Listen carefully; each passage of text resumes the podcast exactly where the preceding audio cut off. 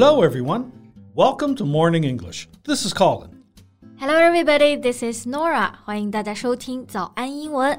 Hey, Colin. Have you been following any TV shows recently? Well, I was following Loki not long ago, but uh, then it ended, and I didn't check other shows. How about you? Mm, 嗯，我最近非常痴迷的是一个中国的国产剧，叫做《扫黑风暴》。I strongly recommend it to you. It's really good. Ah, I've seen this on my TV. It's a cop show, right? 对，就是一个警匪片，但是更细节一点啊，是扫黑除恶题材的电视剧。 I see. An anti gang TV series. 是的，gang 这个单词呢，就是指的帮派、犯罪团伙的意思。那里面的成员啊，就可以称作 gangsters。而刚刚我们提到的 anti-gang，翻译就是反黑题材了。 Yeah, I know this show is a smash hit. It has sparked a craze with millions of netizens. 对，其实网友们每天都在微博上讨论，到底谁才是内鬼？主演孙红雷到底是好人还是坏人？各种各样的话题，扑朔迷离的剧情呢，真的非常让人上头。所以呢，就趁着这一股扫黑热，我们今天呢，一起来聊一聊相关的英文表达。首先，我想很多同学应该跟我一样好奇啊，这个剧名要怎么来翻译呢？ okay. Uh, its official name is Crime Crackdown. crime 就是指的犯罪，而 crackdown 意思就是制裁、严厉打击。 Right.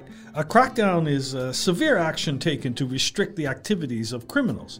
So, for example, a crackdown on drug selling. 是的，所以这个表达整体就非常的形象， 把风暴这种有力的感觉都翻译出来了。但是我在想啊，剧名里面呢还有一个词就是黑，扫黑嘛。那这个黑呢，就是指的黑社会。除了说是 crime，还有没有别的词呢？嗯 well, to be specific, it's organized crime, which usually involves large numbers of people, but is organized and controlled by a small group. Organized crime 直译就是有组织的犯罪，其实指的呢就是黑社会或者说黑帮、黑道。比如说电影《教父》The Godfather 里面呢也有黑手党嘛，他们也是属于这种 organized crime。 Yeah, the Godfather is the boss of all other bosses in the mafia. Mafia， 那这个呢也是指的黑手党，不过是尤其指活跃于在意大利、西西里以及美国的黑手党。Right. The mafia is traditionally organized into a very strong hierarchy, heavily influenced by the ancient Roman army. 是的，hierarchy 就是指的等级制度。像黑手党的这种等级制度是非常严格的，通常他们的最上级的 boss 下命令的时候都是一级一级传递下去，有的等级低的甚至都没有见过最上面的人，所以被逮捕的时候一般也很难抓到高管。 Exactly. The obstacles to crack down on the underworld are tremendous. Underworld doesn't this word mean the place people go when they die？就直译的话，感觉这个词指的是地下世界。 Yeah, well, yeah, in myths or legends, uh, it has that meaning as well.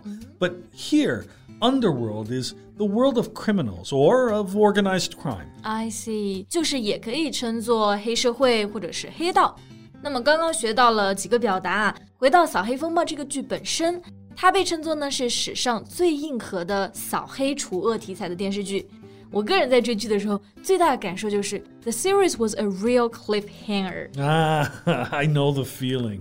You cannot guess what will happen next, and you are always curious to find out who are the good guys and who are the bad guys. 对，a cliffhanger，那这个词就是表达那种非常扣人心弦的电影或者是电视剧。之所以呢这部剧情节这么好，其实是因为里面很多情节都是对现实案件的一个改编 adaptation， 而且他的主创团队得到了中央政法委宣传部指导，同时是在政法委名下公司参与出品。Ah, I see. So it's based on the real life story of police officers busting organized crime networks. 没错，比如说里面被讨论的最多的孙兴啊，他的原型呢就是一个叫做孙小果的强奸犯，本来是被判了一个 death sentence，就是死刑，但是因为他母亲和继父的包庇，不断减刑，甚至就最后出狱了。 Wow, the story really gave me goosebumps. The mother and stepfather had bribed officials all the way to have their son's sentence reduced and finally get him out of prison until he was arrested again. 对，It's really shocking。那 sentence 大家非常熟悉的意思就是句子，但是在法律里面啊，我们说到判刑都会用到这个词，reduce sentence 就是减刑的含义了。那大家在看剧的时候就会觉得情节真的非常的 dramatic， 但是你思考一下，其实生活中的现实的案件更加的残酷。Right. So this show, from another perspective, also vividly depicts a group of unsung heroes dedicated to the fight against crime and gangs. 对，unsung heroes 翻译过来呢就是无名英雄。 这一部剧也有一个很好的点，就是它让我们其实看到了在现实生活中惩奸除恶潜在的危险，以及这些奋斗在最前沿的战士们他们所要付出的勇气啊，还有努力。That's right. During the process, for sure, some of them are misunderstood, threatened, laughed at, and even framed. But they don't give up their pursuit of justice for ordinary people.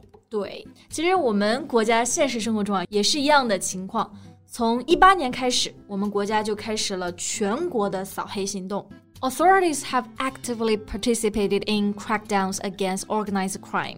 Yeah, official statistics released in March show that over the past three years, a total of 3,644 mafia like groups and 11,675 criminal organizations have been busted in China. 没错 ，bust 这个单词呢，就是严厉打击。刚刚 Colin 说的时候都是铿锵有力啊。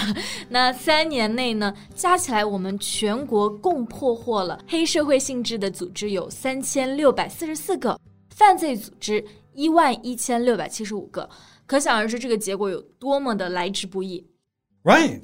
So we can clearly see the country's determination in fighting gang crimes. 其实呢，目的也很简单嘛，to provide a greater sense of security for the public，让所有的民众感觉到安全放心。所以呢，在这里我们也向所有奋斗的最可爱的英雄们表示致敬，因为有你们，相信正义不会迟到。Definitely. Okay, now I can't wait to watch the series. 哈哈，真的，赶紧跟我一起来追剧吧，非常值得一看。Sure, I'll begin immediately. Wait, wait, not a word, Colin. okay, okay. So time to wrap up today's podcast. 好了，那今天的节目呢也聊到这里结束了。还没有开始看剧的同学，可以赶紧去追剧了。Thanks very much for listening. This is Colin. This is Norah. See you next time. Bye. Bye. This podcast is from Morning English. 学口语就来早安英文。